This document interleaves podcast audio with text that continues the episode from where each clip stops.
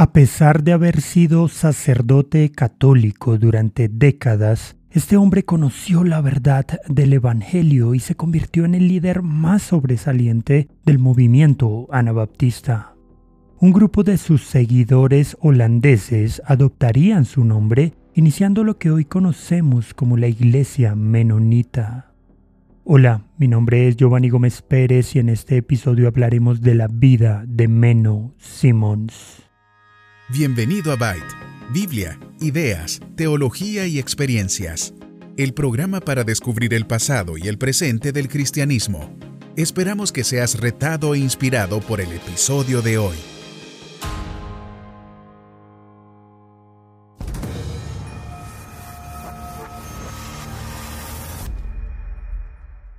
Menos Simons nació en el año 1496 en Witmarsum, actual Holanda. No obstante, muchos aspectos de la infancia de Meno no se conocen con claridad. Lo que tal vez se sabe con más certeza es que nació en una familia de campesinos y que su padre se llamaba Simón. Desde que era muy joven, Meno sentía el deseo de dedicarse al sacerdocio católico así que a una temprana edad ingresó a una escuela monástica. Después de varios años de estudio, en marzo de 1524, cuando Meno tenía alrededor de 28 años, fue ordenado en el sacerdocio en Utrecht y asignado a la iglesia de Pingham, precisamente muy cerca de donde había nacido. Unos siete años después se convertiría en sacerdote en su iglesia natal en Widmarsum. Aunque educado en una escuela monástica, entrenado para el ministerio y conocedor del griego y el latín, Meno nunca había tocado las escrituras. Posteriormente escribiría sobre esto. No las había tocado en toda mi vida, pues temía que si las leía pudieran guiarme mal. Desde que inició su ministerio, Meno no se sentía satisfecho con las enseñanzas que había recibido en su formación como sacerdote. Inicialmente sus dudas tenían que ver con temas doctrinales. Con todo, estas dudas empezaron a escalar rápidamente hacia inquietudes sobre la cena del Señor. Inicialmente, Meno creyó que este tipo de pensamientos habían sido sugeridos por el diablo, así que oró para pedir fortaleza. Al respecto escribió, No podía librarme de este pensamiento. Finalmente, se me ocurrió la idea de examinar el Nuevo Testamento con diligencia. No había ido muy lejos cuando descubrí que estábamos engañados y mi conciencia se alivió rápidamente. Mientras las inquietudes seguían creciendo en el corazón de Meno, se propuso leer a profundidad su Biblia y también los escritos del reformador Martín Lutero. La lectura de la escritura le generaba mucho miedo, ya que le preocupaba que la iglesia lo enjuiciara como le había sucedido a Lutero y a Ulrico Zwinglio. Pero después de su estudio se convenció de que la autoridad de las escrituras debía ser crucial y central para la iglesia y los creyentes. Pronto Meno empezó a predicar la verdad del Evangelio y para el año 1528 ya era conocido como un importante predicador aunque continuaría siendo un sacerdote ligado a Roma. Además, su vida personal no había mejorado mucho, ya que aún luchaba con adicciones al juego y a la bebida. Pero entre más predicaba, más aumentaban sus dudas sobre la enseñanza de la iglesia. Pronto manifestaría divergencias sobre el tema del bautismo infantil y sobre el verdadero significado de la membresía de la iglesia. Sus dudas sobre el bautismo vendrían después de conocer que un anabautista había sido decapitado. Al respecto escribió, me pareció muy extraño oír hablar de un segundo bautismo. Examiné las escrituras con diligencia y las medité seriamente, pero no pude encontrar ningún informe sobre el bautismo de niños.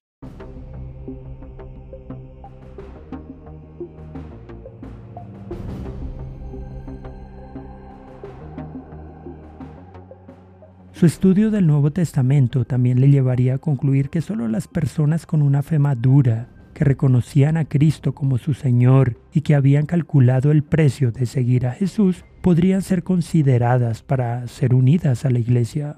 Obviamente, esta posición también afectaba su visión acerca del bautismo, ya que solo las personas que habían hecho la anterior demostración podrían ser bautizadas como un sello o garantía del pacto y testimonio para todo el mundo.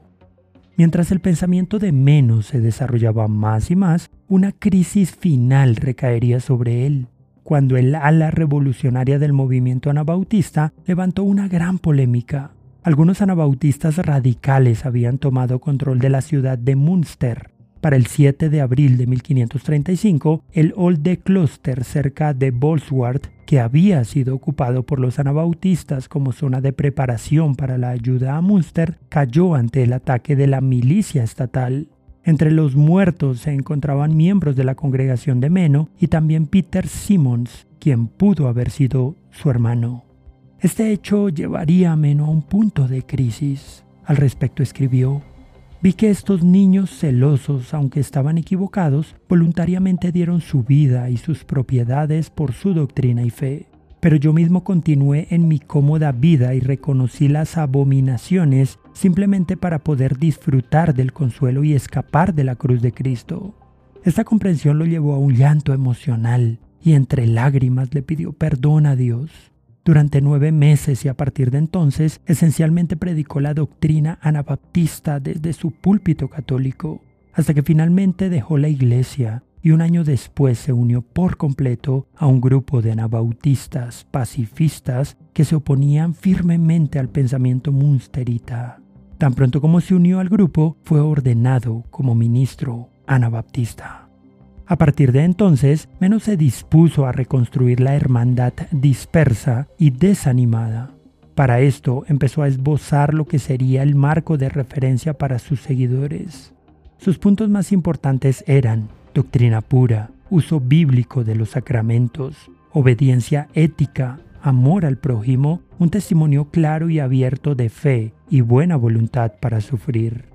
Durante los siguientes tres años viajó constantemente, predicando, bautizando, instruyendo a los nuevos creyentes en la fe y denunciando los restos apocalípticos del reino munsterita.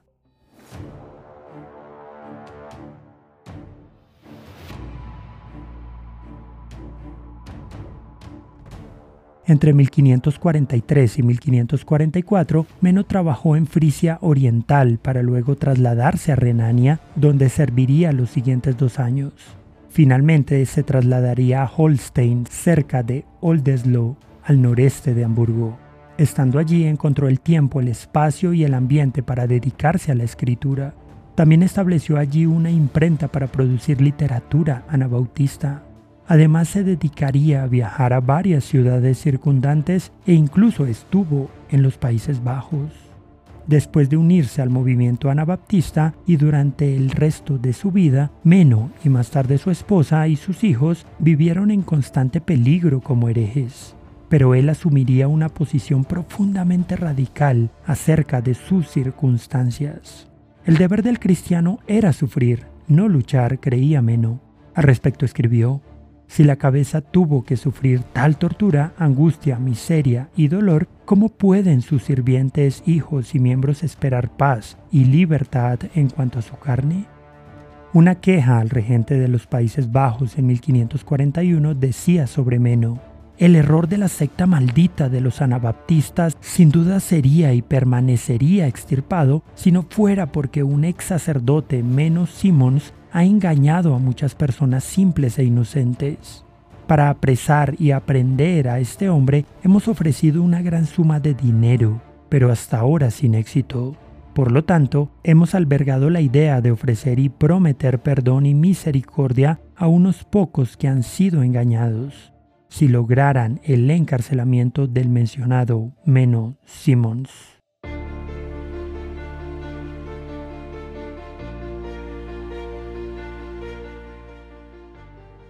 El propio emperador Carlos V ofrecería una jugosa recompensa a quien ayudara a capturar al líder de los anabaptistas.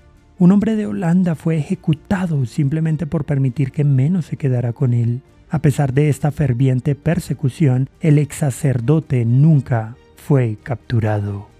Meno estaba armado con un pacifismo extremo, que le permitió acumular seguidores muy rápidamente y llevarlos de ser considerados como un grupo violento y extremista a ser conocido como un movimiento pacifista, moderado y devoto. Los menonitas desde entonces se convirtieron en un movimiento que rechazaba abiertamente los medios violentos y en cambio abrazó el pacifismo y defendió una separación estricta de los poderes del mundo. Estas posiciones, sin embargo, traerían consecuencias sobre los anabaptistas como marginación social y económica, tortura y a veces incluso la muerte. Muchos de los escritos de Meno querían proveer una respuesta a esto. Por lo tanto, buscaban definir el carácter de la verdadera iglesia en contraste con las iglesias oficiales dirigidas por los estados. Según Meno, la verdadera iglesia se encontraba en el cuerpo local de creyentes que se reunían voluntariamente para estudiar la palabra de Dios y que se comprometían a vivir una vida de discipulado y ayuda mutua. Esta comunidad era una sociedad alternativa donde la violencia y la imposición no tenían cabida un escenario donde la crianza en la fe y la disciplina mutua, según la enseñanza de Jesús en Mateo 18, podía suceder. El énfasis de Meno en la iglesia como una comunidad profundamente comprometida fue realmente revolucionario, ya que desafió la tentación protestante de considerar a la iglesia como una institución estrechamente aliada con el poder, encargada de la tarea de mantener el statu quo y con una identidad virtualmente independiente de la vida de los creyentes individuales.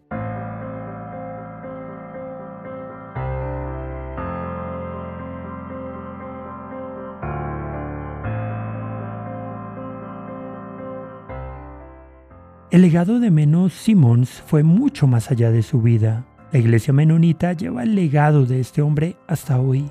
Sin embargo, Meno no fue el fundador de la iglesia menonita, tampoco fue el principal portavoz del movimiento anabaptista primitivo. La auténtica importancia de Meno radica en su capacidad de liderazgo dentro del naciente movimiento anabaptista. Su liderazgo estuvo basado en su personalidad tranquila, orientada bíblicamente y claramente a través de sus escritos, muchos de los cuales se conservan hasta hoy que sin ninguna duda consolidaron las ideas y principios del movimiento. Meno combatió los dos lados del espectro que constituían una amenaza contra el movimiento anabaptista. El primero era el ataque constante de parte del catolicismo y el rechazo por parte de los protestantes. Por otro lado, la otra amenaza para el anabaptismo que venía desde dentro de los fanáticos del movimiento. Meno Simons dejaría de escribir, predicar y enseñar a los 66 años cuando cayó gravemente enfermo. Murió el 31 de enero del año 1561 cerca de Lübeck, Alemania. Sin ninguna duda, este hombre fue un líder de la Reforma con profundas raíces bíblicas, completamente cristocéntrico impregnado del lenguaje evangélico del nuevo nacimiento y la gran comisión. Aunque no lo notemos, casi todos los evangélicos de hoy le debemos mucho a menos Simons, ya que independientemente de la comprensión que se tenga del pacifismo cristiano, todos somos herederos de Meno. Ahora, dentro de la inmensa mayoría del movimiento evangélico, se asumen los principios de libertad de culto y de una iglesia separada del Estado, principios por los que muchos anabaptistas del siglo XVI pagaron con sus vidas. Hoy en día, casi un millón de menonitas repartidos en cinco continentes y más de 60 países de todo el mundo siguen el legado de este gran hombre de Dios. Repasar la vida de Menos Simons nos puede generar algunas inquietudes. Por ejemplo, ¿de qué formas crees que la palabra de Dios puede evidenciar los errores doctrinales de la iglesia de hoy? ¿Cuál crees que debería ser la posición de la iglesia frente a la violencia? ¿Consideras que debe existir una separación entre la Iglesia y el Estado? Gracias por escuchar este episodio. Esperamos que haya sido de bendición para tu vida. Este programa se emite con el propósito de exaltar a nuestro Salvador Jesucristo, quien en su gracia nos ha provisto todo lo necesario para hacerlo posible. Si quieres conocer más sobre este programa, leer el texto completo o ver un video sobre este tema, puedes ingresar a www.byteproject.com También puedes seguirnos en nuestras redes sociales, YouTube, Instagram o Facebook como Byte Project. No olvides suscribirte para no perderte ninguno de nuestros contenidos. Hasta el próximo episodio.